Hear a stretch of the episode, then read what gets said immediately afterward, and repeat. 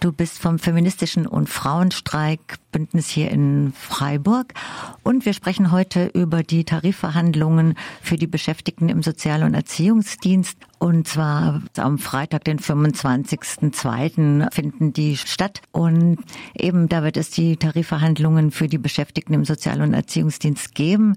Es wird verhandelt zwischen der Vereinigung der kommunalen Arbeitgeberverbände und den Gewerkschaften, das heißt Verdi, Deutsche Beamtenbund und Tarifunion. Und eben, es geht zum Beispiel um ErzieherInnen, um Kita-MitarbeiterInnen, um SozialpädagogInnen in den sozialen kommunalen Einrichtungen. Und das sind ungefähr laut Verdi 330.000 Beschäftigte und davon sind 245.000 in der Kindererziehung und Betreuung. Ja, und ihr als feministischer und Frauenstreikbündnis Freiburg und auch die bundesweite Vernetzung der feministischen Streikgruppen, aus circa 20 Städten in der BRD unterstützt diese Tarifforderungen der Beschäftigten im Sozial- und Erziehungsdienst mit einer breiten Solidaritätsaktion. Und euer Motto ist, euer Streik ist unser Streik, eben breite Solidaritätsaktion. Und es geht ja auch richtig um was, äh, auch jetzt im Zusammenhang oder nach Corona. Worum geht es genau und äh, worum geht es euch? Also herzlichen Dank erstmal, dass ich hier sprechen darf.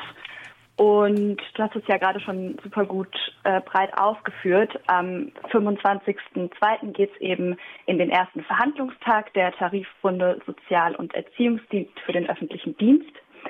Und da werden die Löhne und Arbeitsbedingungen neu verhandelt. Und dass die Forderungen da sind konkret eine bessere Bezahlung, mehr Personal und bessere Arbeitsbedingungen im Sozial- und Erziehungsbereich. Da ist ein Beispiel zum Beispiel die Anhebung vom Einstiegsgehalt auf die Stufe eines Ingenieurs im öffentlichen Dienst, was eine deutliche Erhöhung, Erhöhung wäre und damit auch eine deutliche Verbesserung von Arbeitsbedingungen. Und gerade in der Pandemie hat man gesehen, also wie wichtig soziale Arbeit ist, wie wichtig die Arbeit in Kitas, in der Pflege, in Einrichtungen für behinderte Menschen und so weiter ist. Und diese Menschen, die ein Groß, von denen ein Großteil Frauen sind, ähm, 83 Prozent, gell? Genau, 83 Prozent. Und wenn man ähm, queere Personen, die nicht als Frauen erfasst sind, noch dazu nimmt, dann sind wir bei einer noch höheren Zahl. Das bedeutet, wenn sich die Arbeitsbedingungen und Löhne in genau dem Bereich verbessern, ist das ein super wichtiger Schritt für mehr Geschlechtergerechtigkeit, weil Frauen und Queers in den Berufen deutlich entlastet werden und dadurch eine höhere finanzielle Sicherheit haben. Bedeutet, sie können sich auch äh, leichter aus gewaltvollen Beziehungen lösen und allgemein würde das der Armut von Frauen entgegenwirken. Das heißt, man sieht hier schon, ähm, dass das ein Thema ist, das super feministisch ist und gleichzeitig aber einfach auch uns als Bündnis, weil viele von uns im Sozial- und Erziehungsdienst arbeiten, ähm, persönlich auch betrifft. Und sich die Arbeitsbedingungen, so wie sie jetzt sind, ändern müssen, damit sich angemessen um Menschen gekümmert werden kann.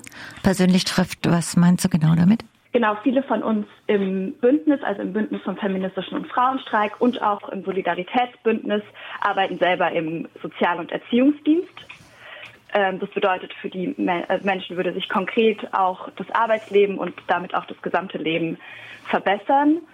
Und gleichzeitig nutzt, nutzen die Verbesserung der Arbeitsbedingungen im Sozial- und Erziehungsdienst nicht nur den Menschen zu Hause, äh, nicht nur den Menschen, die dort arbeiten, sondern auch den Menschen zu Hause, die zu Hause unbezahlt Sorgearbeit leisten weil wir bei einer besseren sozialen Infrastruktur, also besser ausgestattete Kitas, bessere Nachmittagsangebote und so weiter, auch eine Entlastung für die Menschen zu Hause haben.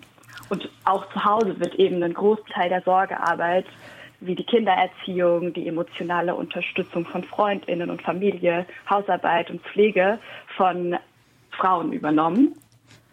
Und je besser eben die soziale Infrastruktur außerhalb des privaten Bereichs, desto besser ist auch also desto besser ist die Entlastung von Frauen auch zu Hause. Corona hat ja eigentlich gezeigt, dass, äh, also spätestens hat Corona das gezeigt, dass im Grunde alles umstrukturiert werden müsste und äh, gerade die Bezahlungen von Frauen und Personen im Erziehungsbereich und Sozialbereich und auch im Gesundheitswesen ganz anders bezahlt werden müssten im Vergleich zu anderen Berufsgruppen oder eine ganz andere Gewichtung müsste dahin, also so richtig grundsätzlich was verändert.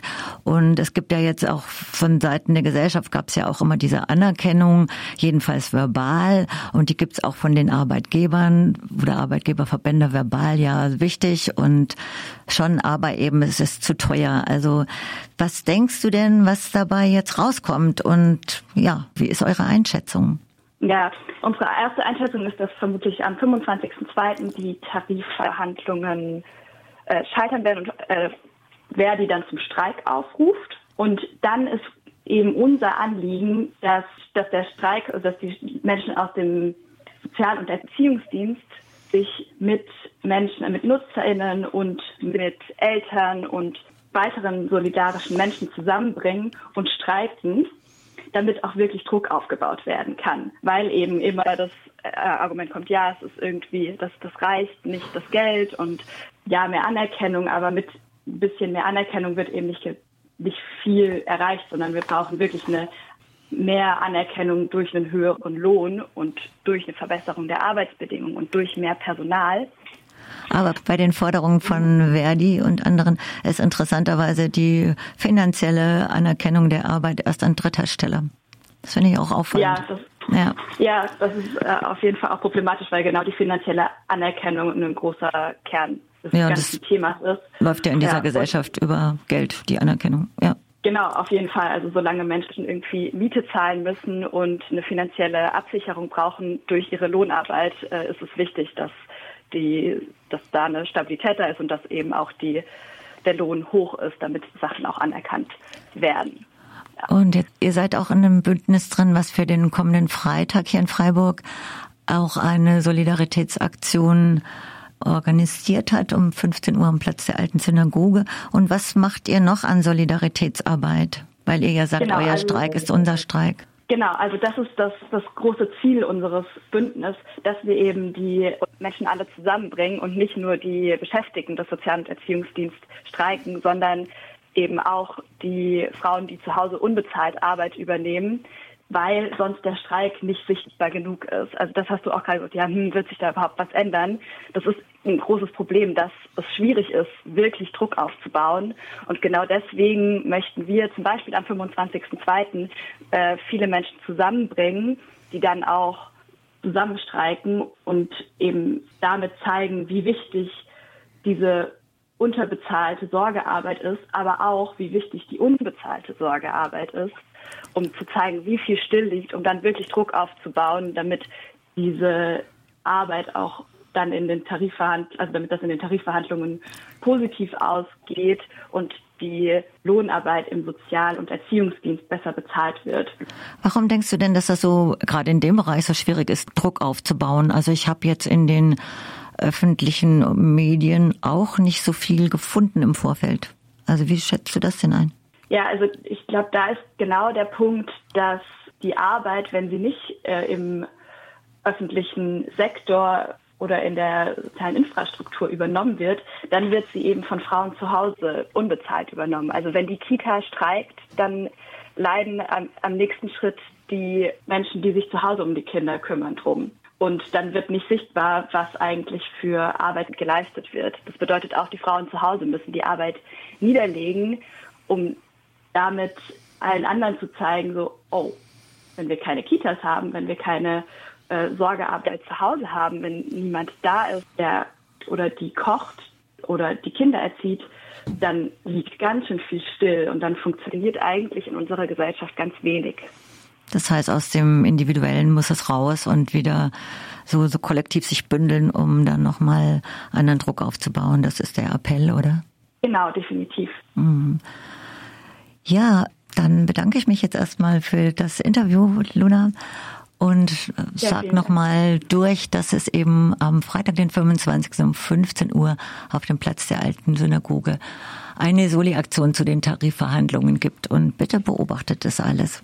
Genau, vielen Dank, dass ich hier sprechen durfte. Und es ist auch wichtig, immer noch den 8. März im Auge zu behalten. Da gibt es auch um 5 vor 12 eine kämpferische Mittagspause am Arbeitsplatz oder in der Nachbarschaft und mit ganz vielen anderen am Platz der alten Synagoge.